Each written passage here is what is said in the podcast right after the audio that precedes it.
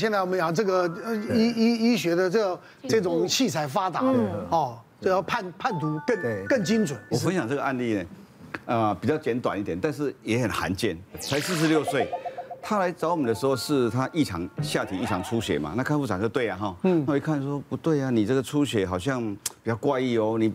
你不是月经期哦，那也不是排卵期哦，那你这个出血子宫内膜看起来有一一点点厚度，不是很厚。那我说看起来你你这样恐怕还是刮一下比较保险。嗯嗯。那当年那时候子宫镜也不流行了，我们就直接把它刮下来，一看哇，内膜癌。哦。子宫内膜癌，四十六岁，以当年来看，一二十年前不是没有，但是也不是那么多，因为大部分都是停经或者占的比较多。重点是他病理科写说，请检查盲肠。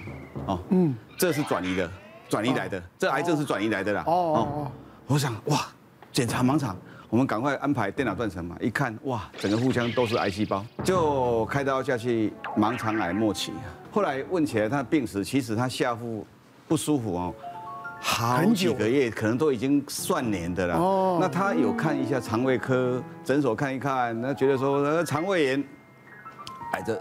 下次看一看，又当做肠胃炎就这样摆着，但是始终他也没有，因为他一直换医生呐，一直到出血跑来妇产科，变成我们诊断出盲肠癌出来，就是阑尾癌了。是，那这种癌症其实本来如果早期的话，存活率是九成的，很好很好，但是但是他已经拖到末期就难了，是是是，这是可惜的。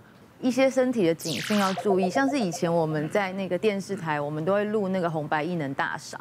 然后那个一录就是六个小时，然后因为我们几个主播就被公司要求我们坐在第一排一起录，然后那个前面的人就是小燕姐啊那些，然后大家都在录影，然后我其实一开始就觉得有一点尿意，但是我就不敢起来，因为我说大家录到一半，我如果站起来，不是就人家就要重录嘛？对不对？所以我就一直坐好好的坐着，结果就想说奇怪，就一直忍一直忍，六个小时过后呢？那个尿意已经完全没有了，是会这样子，对，就不见了，就忘记我想要想要尿尿这件事情，就是当没事就回家。但是我后来有个疑问，就是奇怪，大家都不用上厕所，对不对？只有我小时哎，就觉得很奇怪啊，我始终到现在我仍然想不透，就是旁边人不用上厕所嘛。然后反正就是回家之后呢，我就发现那个膀胱很痛，然后就就是尿道炎。但是还没有到血尿，因为当时很年轻嘛，才二十几岁，就觉得自己膀胱很有力啊，没有关系。结果我就跟我爸讲，然后我爸就丢了几个抗生素给我，说哦，你就吃这个就好了啦。然后我就吃了两天，哎，真的就好了，就没事了，我就没有再继续吃了，也没有看医生。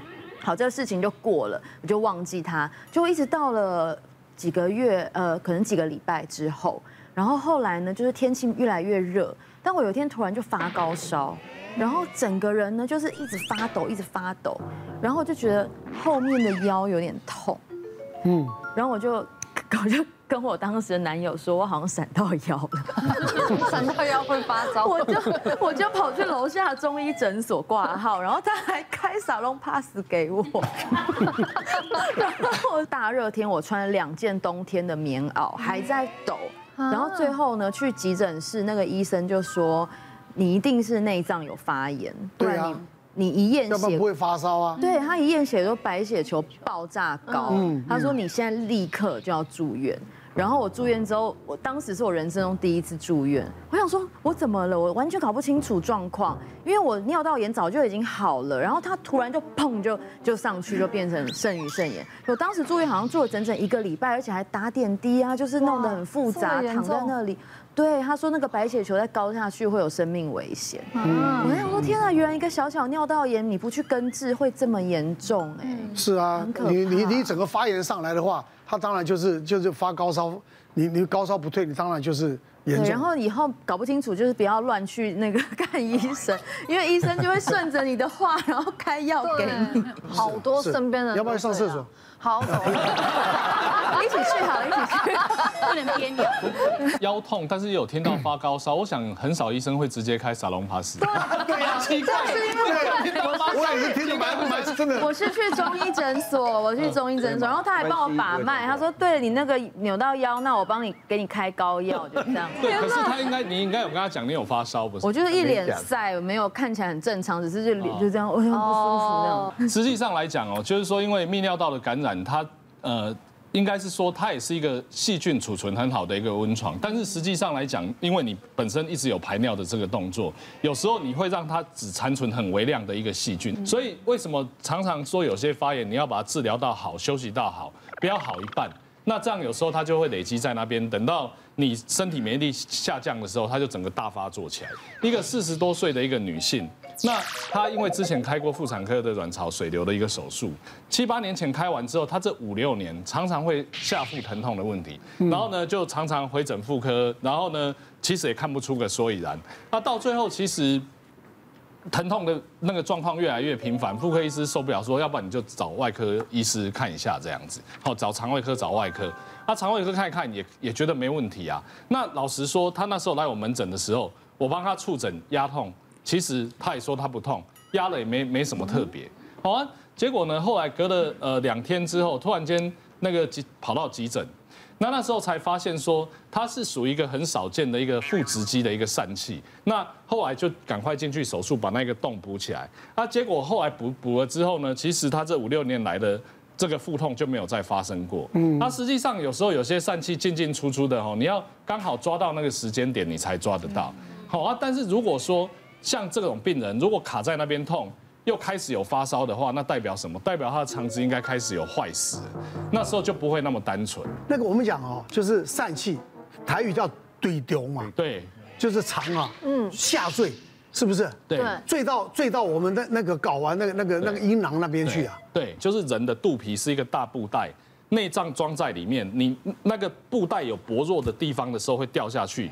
那男生为什么最容易掉蛋蛋这个地方？因为我们男生在妈妈的肚子里的时候，我们的睾丸是在我们自己的腹腔。嗯。等到我们要出生的时候，我们这这这个睾丸才在我们腹腔慢慢慢慢降到这个阴囊里面去。所以这里先天有一条路，但是原本很多男生出生的时候就闭起来了。可是因为后来因为外伤或老化，这个腹壁变薄弱了，所以个这个地方就开掉了。那因为我们站着，肠子掉下去，用台语讲给我怼掉。可是事实上，你的肚子的肚皮任何一个地方的薄弱，都可以有东西跑进去。我以前小时候开过疝气，我小时候有女生也会，是女生就会，是不是？对啊。哦，害我以前以为我是男生，五六岁，我想说那为什么我会疝气？是不是男生？对对对，你看，女生的疝气大部分都在那个大阴唇的上段那里，所以很多时候会误以为是肿瘤，但是一摸就发现里面是软软的东西，我们就赶快转给外科去看了。接下来看看妇科的话会有什么问题？好，接下来往下走，还有。女生问题对对对，多都在这附近。你看，你看，子宫外孕啊，输卵管是脓疮，子宫内膜炎、膀胱炎、经痛，这个也很常见。输卵管炎，呃，卵巢囊肿扭转或破裂。嗯，在 SARS 期间哈，很多人就是跟现在新冠肺炎一样，大家都都。就政府也叫你尽量不要去医院嘛，哈。对。可尽量不要去医院，不是表示有病不要去医院，你知道？是。这个四十五岁的女性哦，她她其实其实肚子痛哦，肚子痛就跑去药局买药，因为就叫我不要去医院嘛，我就不去医院，而且他很怕，那时候很很怕那个 SARS 啊。SARS 对，致命率很高。对对，所以就一直药局买买药，吃一吃好像有效，改天又痛，又再去买一买，那就有效，觉得说好像又差一点，又跑去一家药局又再买个药，就这样。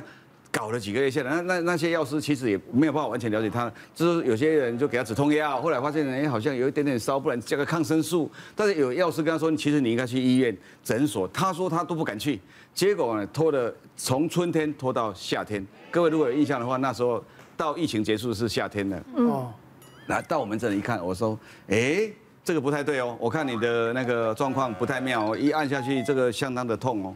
这感觉上好像是需要开刀的状态的哦，我就一问，哇，原来他已经拖了三四个月下来了，他吃了好多的止痛药跟消炎药、抗生素都吃。了，结果呢，那超音波一照，哇，卵巢输卵管两团都是脓，啊，那也发烧到三十八九度了哈，那原来他一直靠那个抗生素跟退烧药把它一直压压住，然后白血球一测，哇，两万多了，我说你这个再下去就是败血症哈，也可能要你的命哈。那就后来就是商量的结果，就是说我说有几个选择了哈，一个是就是我们抗生素一直打，但是打一打，通常有时候退掉，下次没多久又来，因为常常药供不到里面去，嗯，就就里面的脓常常药供不进去。那结果我说我们现在也是可以这样做，但是我们会先用广效性的用几种抗生素，然后假设无效，我们再怎么样？有一个是引流的方法，但引流有坏处，你你弄那个进去有时候没有办法把每一个都引流出来的脓的话，引流光的话就未必会完全。那第三个方法就是开刀。那假设他说假设最坏，我说最坏就是把子宫跟那个一起拿掉，就是那个。后来我说，但是你才四十六岁，子宫颈可能留着比较好。他说，我说为什么？我说为什么？因为子宫颈可以支撑膀胱，还有子宫颈有是性的敏感带。你你你夫妻都还才是四五十岁而已嘛。讨论完，他决定说切除，全部清光。我说这里有个好处，他子宫颈留着了，保留子宫颈。他说。这样好处，我说这样好处是你以后不会再感染上去的，因为路全部堵住了。是，只是说他从一个一个肚子痛搞到最后整组切掉，整组要拿光，对呀，就是因为拖了三四个月。别忘了订阅我们 YouTube 频道，并按下小铃铛，收看我们最新的影片。想要看更多精彩内容，快点选旁边的影片哦。